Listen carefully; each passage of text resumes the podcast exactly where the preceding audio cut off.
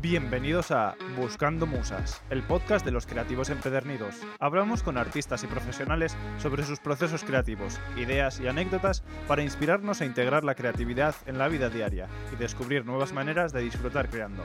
Soy Miguel Alciturri y a continuación comenzamos.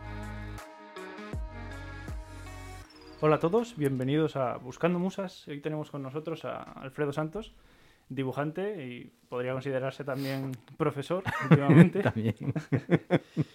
Conocido en las redes y como dibujante como Sao.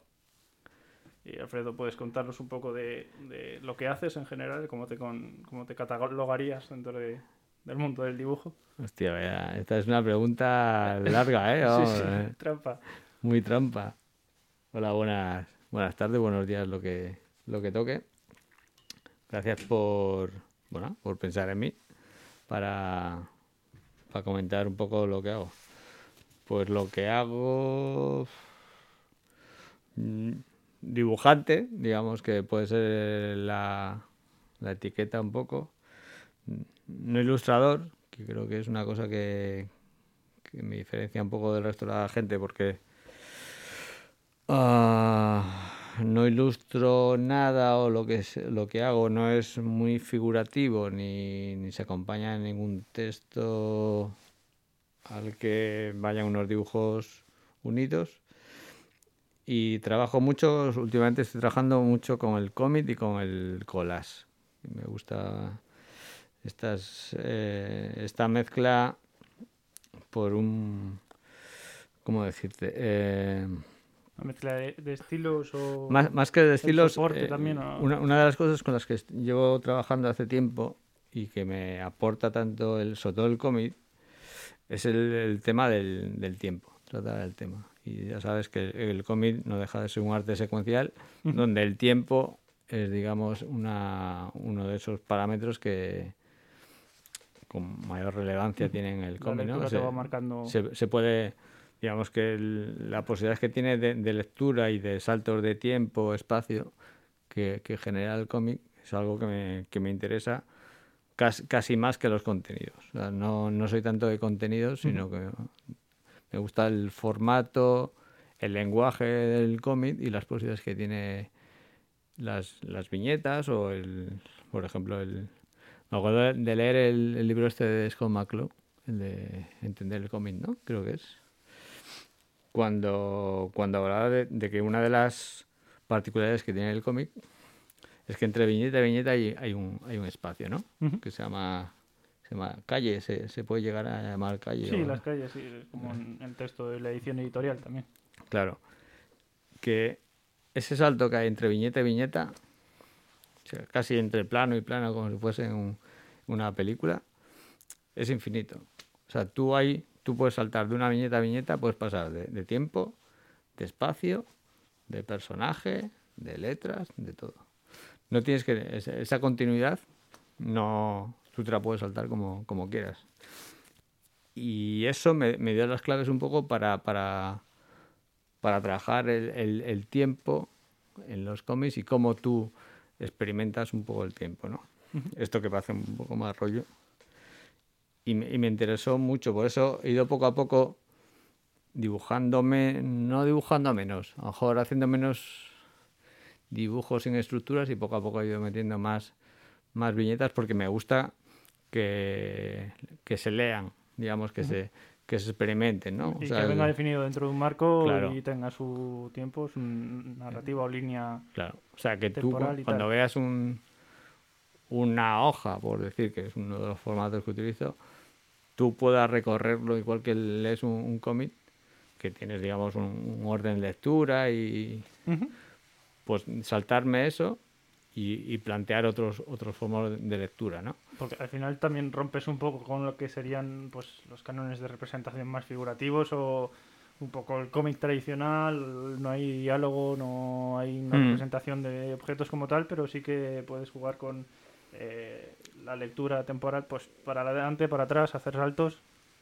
Sí, eh, me gusta más como la- jugar con la estructura. Hace hace tiempo cuando empecé, o sea, cuando empecé más en serio esto, cuando vivía ahí en Malpartida, me acuerdo que hubo un dibujo que, que me o sea, como que me, me dio la clave y además de esos dibujos como que dices, joder, qué, qué, qué bien sacó todo, todo lo que yo no sabía que quería hacer, pero de repente era lo, con lo que he trabajado, ¿no?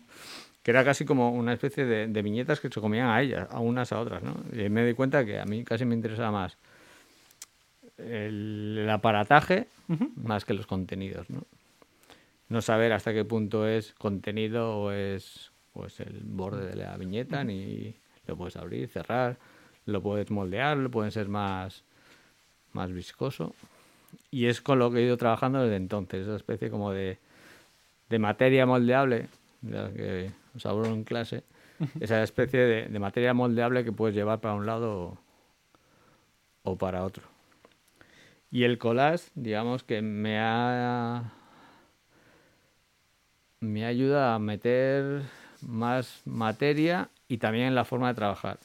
O sea, creo que los resultados que de los cómics que hago, bueno, los cómics porque estoy haciendo últimamente más como una especie de cómic, tiene que ver mucho con el proceso de trabajo. O sea, no es tengo un plan. Entonces la importancia la, fijas un poco más en el proceso de la creación más que en el resultado. ¿O... Sí. Para ti, por lo menos. Para, para mí sí, además creo que es una de las motivaciones que tengo para, para dibujar. O sea, yo para dibujar necesito pasármelo bien. Y para pasármelo bien tiene que ser tiene que haber parte de riesgo y parte de, de, novedad en lo que voy haciendo. Entonces, aunque poco a poco voy más metódico, pero es metódico en, la forma de, enfrentarme a ello, no, no por los resultados, ¿no? O sea, puedo tener más o menos planteado cosas, pero yo necesito un poco también sorprenderme de lo que va ocurriendo, ¿no? O sea, tener casi un rollo exploración, infantil, claro.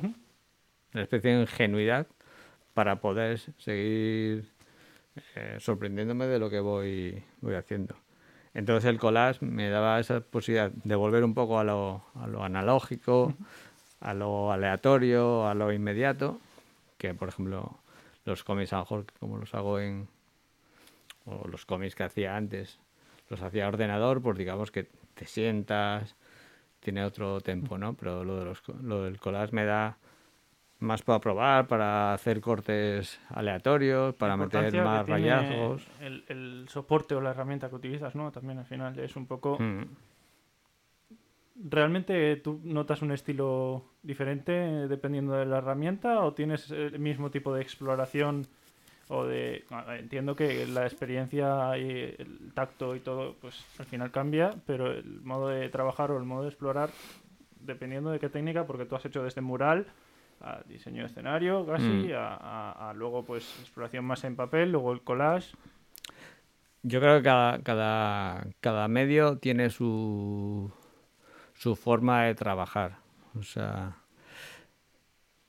y, estar, y está bien no, no, no tener un estilo y llevarlo a todos los sitios porque físicamente cada sitio tiene, un, tiene una implicación en el cuerpo diferente, que es otra de las cosas que, que también me ha interesado tanto el tiempo como la implicación del cuerpo. Entonces, no es lo mismo dibujar un mural muy grande que hacer una instalación o un collage muy pequeño, un formato casi A6, que un A3 dibujado de cómic, o yo qué sé, cuando he hecho eh, performance o, o historias de improvisación, donde implicar mucho más el cuerpo. Entonces, creo que eso, cada, cada formato requiere su, su técnica y, y, cambiar el estilo, porque hay cosas que puedes hacer en ordenador que no puedes hacer en directo, que no puedes hacer en collage. Entonces lo del estilo, pues más que estilo son métodos o actitudes o predisposiciones a enfrentarte a ese medio, ¿no? Que creo que también viene ahí de lo que me comentaba antes de sorprenderme, ampliar el número de formatos y el número de, entornos para yo encontrar eh, nuevas formas de, de, actuar o de relacionarme, ¿no? Por eso últimamente estoy trabajando, ya lleva tiempo, pero más últimamente, sobre todo este, este verano, implica el cuerpo, que el dibujar no sea solo marcar cosas, sino también sea utilizar un lápiz o moverte en el espacio, dibujar en el suelo, o no dibujar, o trazar, o hacer un ruido. Eso es. Por eso, el, como estilo, no está muy definido, aunque, aunque a lo mejor si ves alguna cosa mía, sí que está marcado, pero no, no tengo el, la, la, finalidad o el objetivo de tener un estilo, sino prefiero tener métodos y que vayan saliendo cosas que, que marquen un, un estilo, marca que tenga que definir todo lo que voy haciendo. La importancia del dibujo eh, frente al, a la expresión o a la forma de pensar o la representación de la realidad, ¿dónde te lo catalogarías o la importancia que tiene en tu vida mm, respecto al me voy a plantear un proyecto o estoy dibujando por pensar o por sacarme esto como expresión o estoy eh, depende, depende mucho de, del encargo o la situación. No es lo mismo que me manden a hacer una ilustración, por ejemplo, Amberes, que me pidió en su momento hacer ilustraciones de poemas, o el proyecto este de Residua, o hacer, como este verano estuve haciendo ahí, una residencia artística donde te planteas intervenir en una jam de improvisación y tienes un carboncillo, papel y una pelota de ping-pong.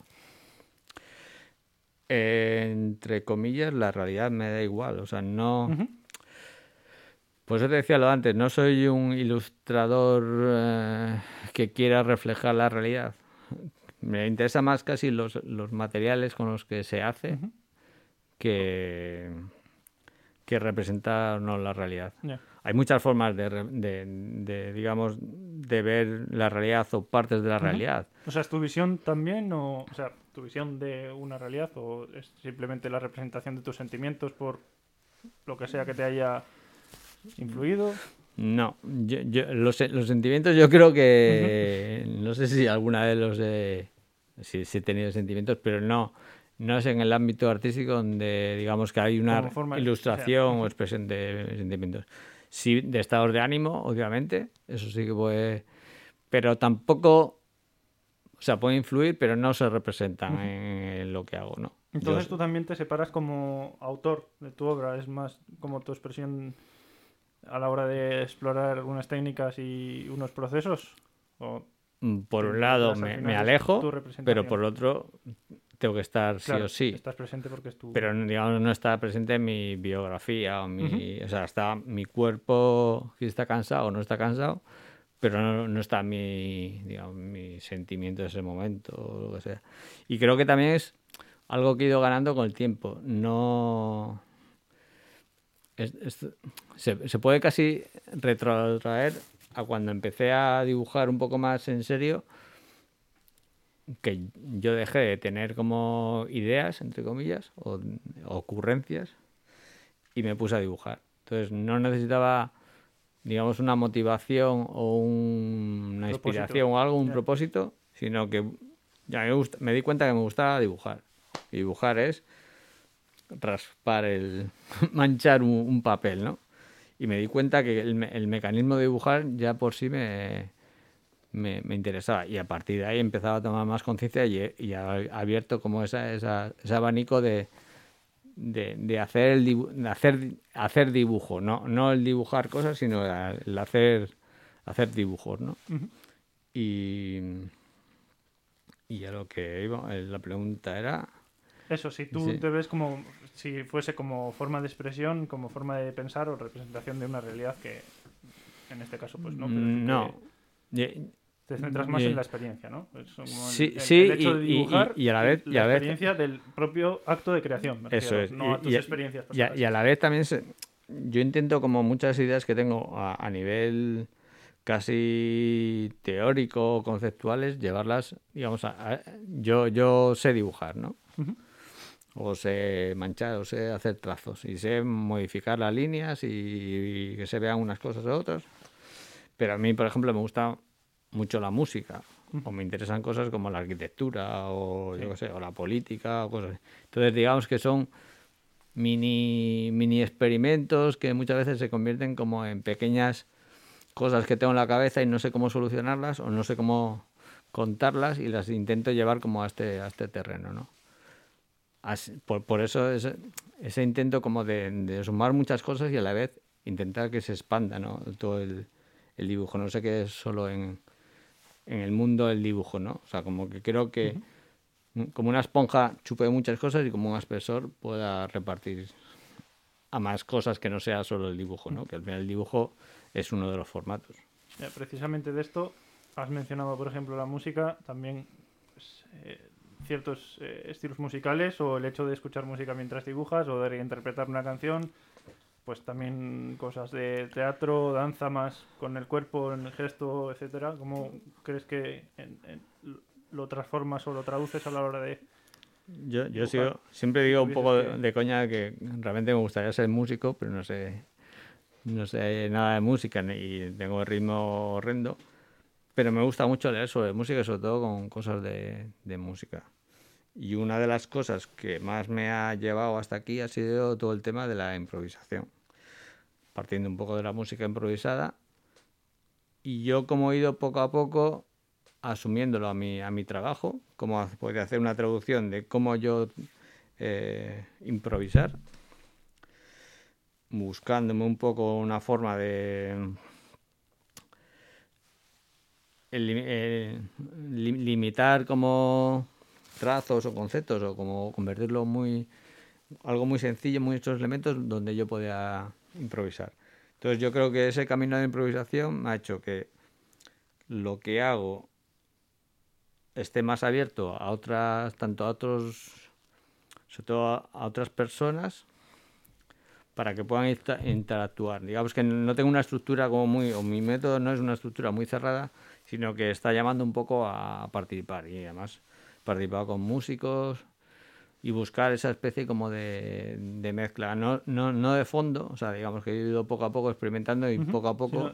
he ido... obra mixta o representación, sí, claro. una simbiosis de... Y eso me ha ido llevando también a, participar en, en talleres de improvisación de música libre, donde se me ha recibido muy bien, sobre todo por la gente de, de, música y baile, ¿no?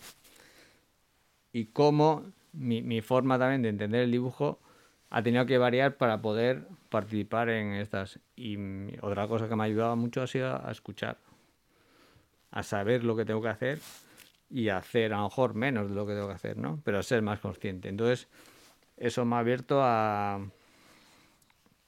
a entender el dibujo como una cosa mucho más amplia, que no sea solo el soporte dibujo o el soporte figuración o el objetivo de, ilustrar, ¿no?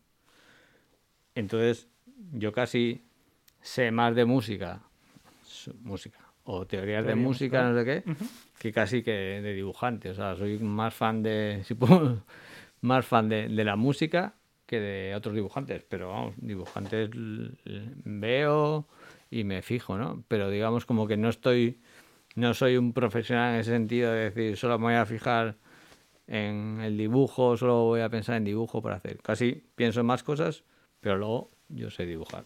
O sé cómo se llame, lo que.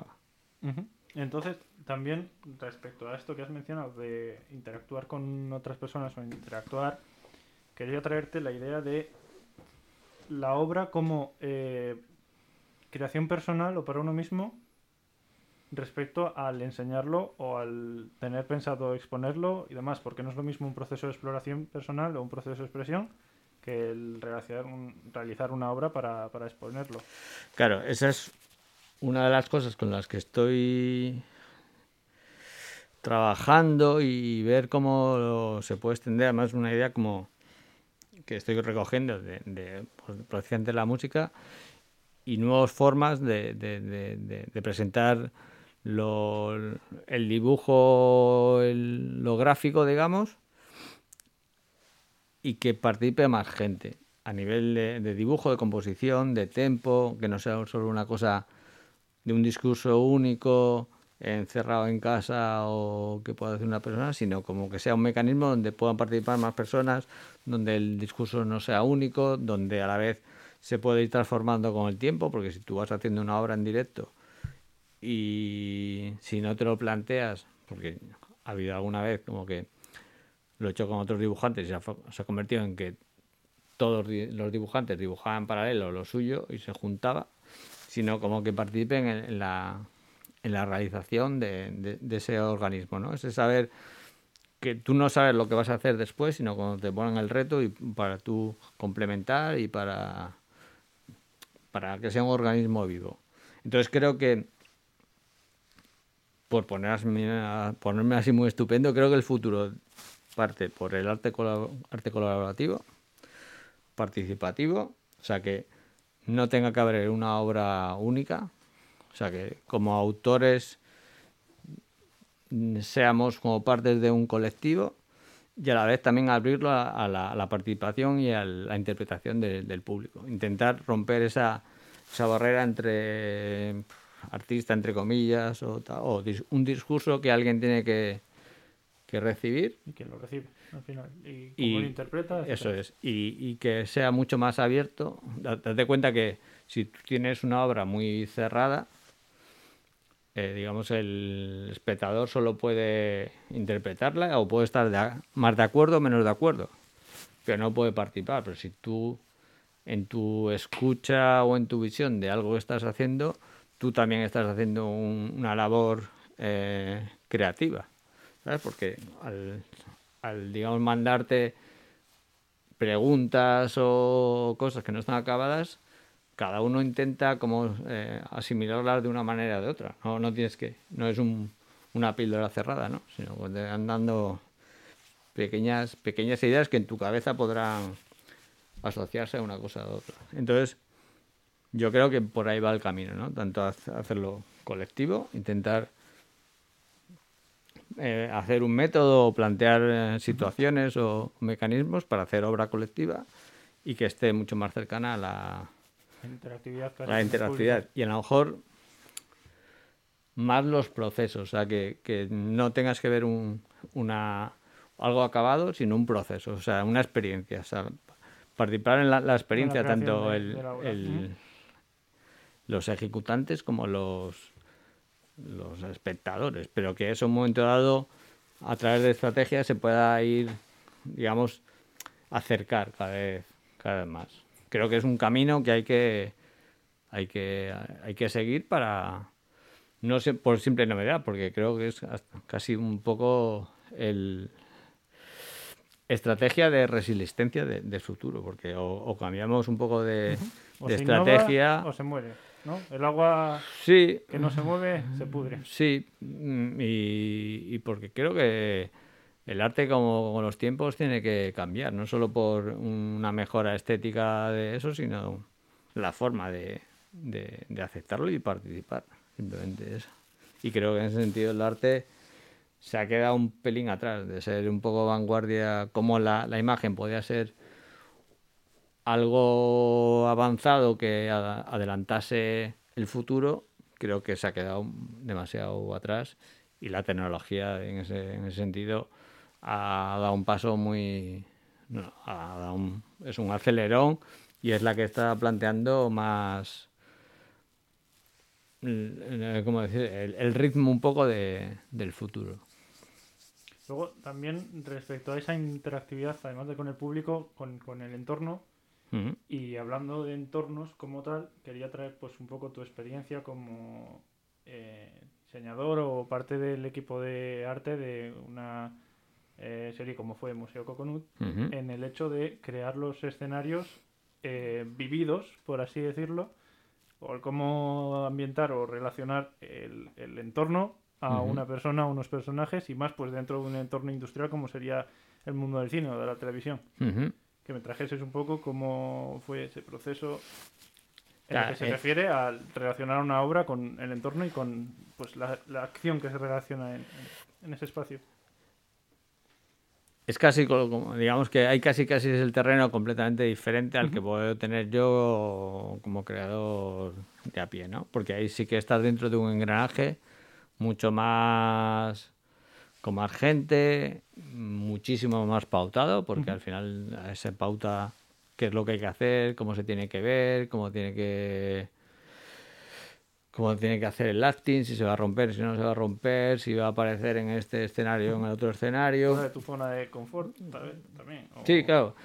pero creo que también, y creo que los límites sacan lo mejor de, de, la creatividad, ¿no? O sea, que no, no hace falta para ser más, más creativo que esté todo abierto, sino como que las limitaciones también te, te, llevan a sitios o, a sacar las soluciones que tienes pero que no, no sabes.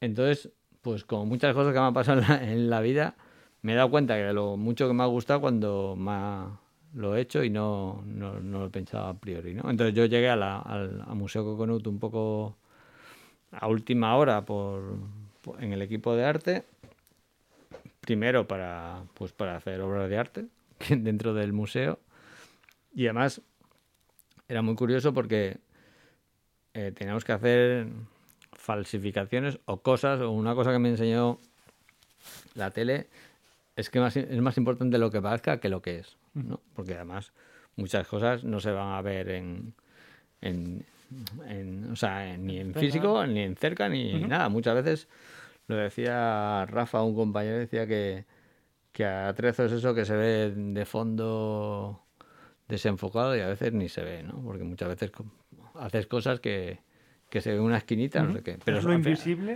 pero que al final aporta pero, al final aporta, o una esquinita, o no sé qué, ¿no? Y entonces me, me, ayudó a experimentar todavía mucho más el espacio y también a ganar esa especie de, como de, idea de hacer como, ¿no? Que no hace falta hacer que las cosas sean perfectas, sino el, hacer como que aparente puede funcionar y no tienes por qué meterte una currada de, yo qué sé, mil horas para hacer un cuadro. bueno que no, no, llega a estar tal vez finalizado. Es como el llevar el proceso hasta que sea lo suficientemente bueno para formar parte de un. Eso es. O sea que como que la, la copia de la falsificación puede ser tan, tan interesante como algo que esté perfectamente o que esté súper sentido. En ese sentido, con lo de antes, ¿no? Los, sentimientos, ¿no? O sea que no por tener más sentimiento a una cosa puede funcionar más que, otra que tenga menos, ¿no? Y al final esto no deja de ser algo visual y es apariencia. O sea que no estamos en ese límite, en ese, en, ese campo de, la apariencia y el campo de la apariencia da muchísimo juego no, no porque sea malo el, aparentar, sino porque es lo, lo, que vemos. Lo que vemos ya tiene una información. no, no También quizás ver cómo puedes formar parte también de una cultura más colectiva, como fuesen las niñas de los artistas, o ver qué les ha funcionado a, a cada uno de ellos, por qué, y que puedes adaptar tú también a, a un estilo propio, o lo que sea. También puedes mamar, por así decirlo, de de varios estilos, de varios artistas, ver por qué funcionan y ver qué hace que una obra sea de un artista o qué hace que...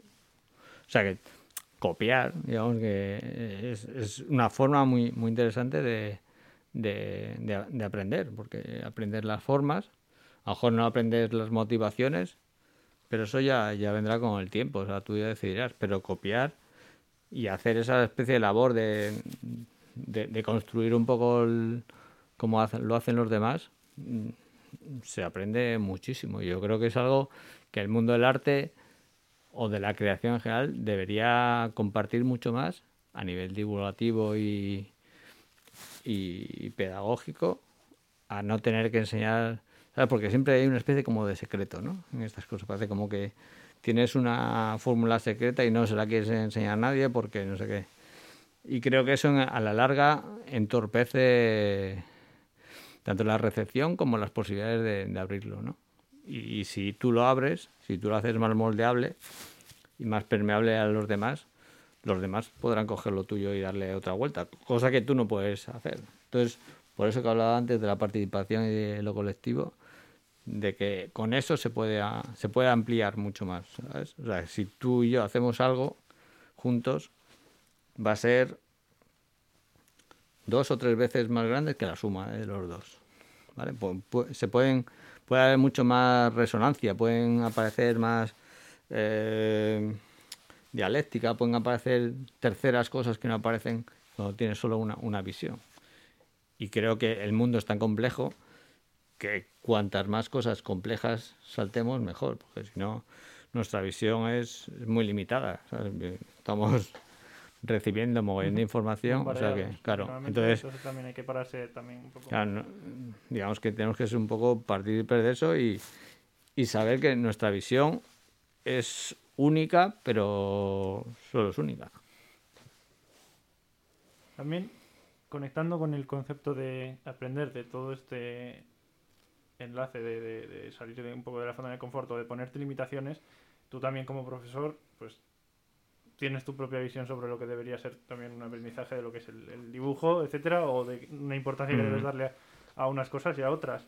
Y también conectando con el, el concepto de creatividad, Ujú. y el concepto de ser creativo, conseguir ser creativo o ejecutarlo a la hora de dibujar también, mm, hemos visto en clase y creo que compartes la idea también de que la creatividad es algo que pueden tener todas las personas, lo mismo que la habilidad del dibujo, que igual si alguien te dice o no soy creativo o no sé dibujar, Tú lo respondes de cierta manera o tú tienes una manera de llevarlo. O sea, la, la docencia me ha dado, eh, pues no tan, tanto en, el- en las clases que, que compartimos como en los talleres que, que hemos hecho con Didacar, con Laura Crespo, en la empresa, nos ha importado mucho los procesos.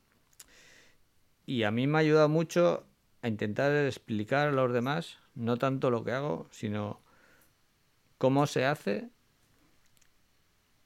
o desacralizar un poco esta especie como de, de magia que hay dentro, parece que como que, que aleja a la gente, ¿no? Le, fascina. A mucha gente le, le parecerá como parte del encanto de, de lo creativo, como esa especie de, de magia, ¿no? De esa cosa que nadie sabe. Entonces, esta labor un poco de intentar explicarse, también tomas conciencia de lo que estás haciendo y hasta qué punto es importante o no es importante. Entonces, en esa labor un poco que decía de, de colaboración, que creo que es mucho más importante que la gente sepa que esas herramientas, esa actitud creativa, no parte tanto de una especie como de varita mágica que te ha dado cuando naces, ni de destino, sino que es un proceso. Es un proceso pues de atención, de trabajo, de que algo te gusta y luego cada uno tiene sus habilidades. Y si y al final la creatividad yo creo que son decisiones y son ideas. Y tú tienes que tomar una serie de criterios o ideas o criterios estéticos, digamos, o visuales a partir de unas ideas. Entonces todo el mundo tiene ideas y todo el mundo tiene de una forma u otra herramientas para crear imágenes o crear sí, imágenes, algo visual, llámalo De transmitírselo, desde un trazo a- hasta algo. O sea, hay, hay- todo el mundo hace gestos, todo el mundo hace está para afuera, ¿no? Digamos que eh, transmite para afuera.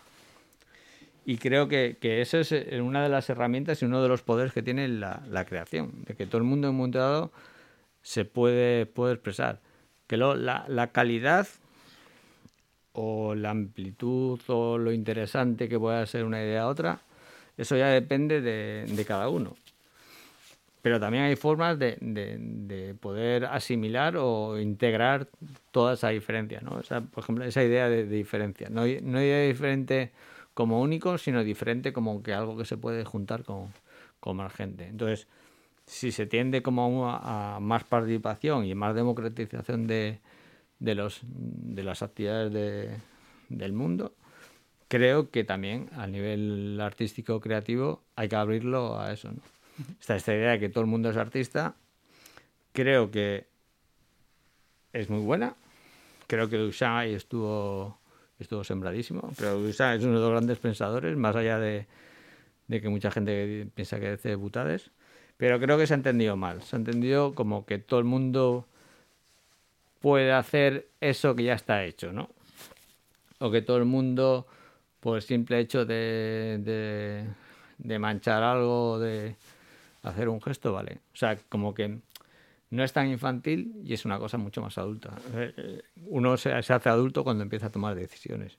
Y creo que tomar las decisiones estéticas son tan importantes como decidir qué comida se va a tomar, qué vacaciones vas a coger, qué deporte vas a hacer, o si vas a tener hijos o no vas a tener hijos, o cosas más.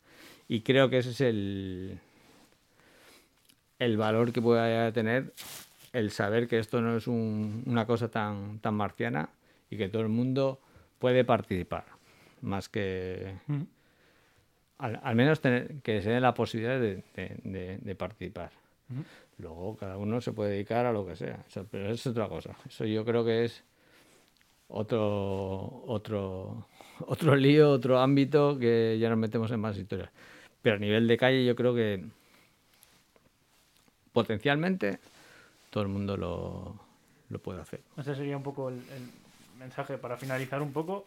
Mensaje final resumiendo un poco cómo podrías aproximar la creatividad o lo que la gente piensa que es un poco más externo y pues también presentarnos el último proyecto que tienes entre manos, también para llamar un poco la atención sobre ello y es, gra- es gra- Al final, un poco es gracioso porque bueno, como punto de final voy a hacer algo como que ya yo lo tengo asumido, asumido como muy viejo. O sea, ahora eh, en Residua, que es el cómic, cómic, por llamarlo, sí, el cómic, digamos, porque son una obra de 30 páginas en papel, un formato así, va a ser seriado, se puede entender como cómic. Lo realicé hace un año y pico. Tardé, la verdad es que tardé bastante poco. Tardado casi más tiempo en decidirme a hacerlo que en arrancarte y dar el paso. arrancarme. Y con todo esto que ha pasado, parece que ha sido vamos, hace 10 años que, que lo he hecho. El otro día lo he revisado por, porque lo he tenido que revisar para la edición y, y ha habido cosas que me han sorprendido. Pero lo siento como viejo. Creo que en, en este año y, pi- año y pico ya, ¿no? Dos años ya. Joder, ¿cuánto tiempo? Dos años. No, una, un año ya. Sí, Sí, sí, un año. año. Lo que pasa es que ahora hemos estado siete Joder, meses sí, casi claro, con claro. del corona y todo eso, entonces Pues yo, en este año ha sido como un cohete. O sea, el- todo lo que me ha dado el, el ponerme por fin a, a plantear esta, este desarrollo de, de cómic. Todo lo que he hecho después, ganar el concurso de cómic de, de astillero, empezar a darme cuenta que funcionaba más, el, de repente meter lo, de, lo del collage que tenía así un poco escondido, tener el tiempo en el confinamiento de, de- tener, de tener la posibilidad de, de pensar más las cosas, de probar, abrir el cómic al cómic, de repente me ha abierto unas posibilidades enormes. Entonces, está bien como he hecho, pero ahora, ahora mismo no es lo que lo último con lo que estoy trabajando. Quiero hacer algo más, más orgánico y quiero abrirlo a más espacios. Pero vamos, estoy súper contento. O sea, estoy emocionado de por fin editar el cómic, aunque sea una editorial brasileña que me han contactado por, por internet.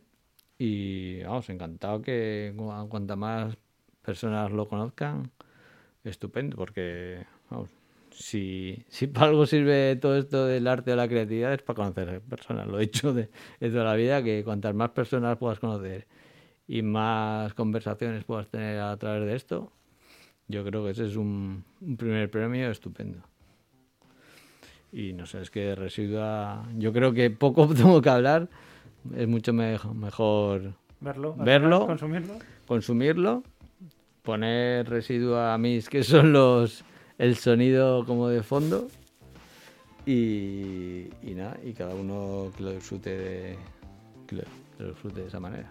Pues muchas gracias por haber transmitido y comunicado tu, tu visión sobre todos estos Haber- temas. haber intentado. también un poco tu estilo, un poco eh, las miguitas de pan que has podido dejar por aquí. Sí, sí, pero tenéis que verlo, ¿eh? O sea, es más, es más complicado hablarlo que, que, que verlo. O sea, cuando lo veáis, pues digamos, a lo mejor no hace falta tanto rollo, pero, pero bueno, también es parte de, de- de todo lo que...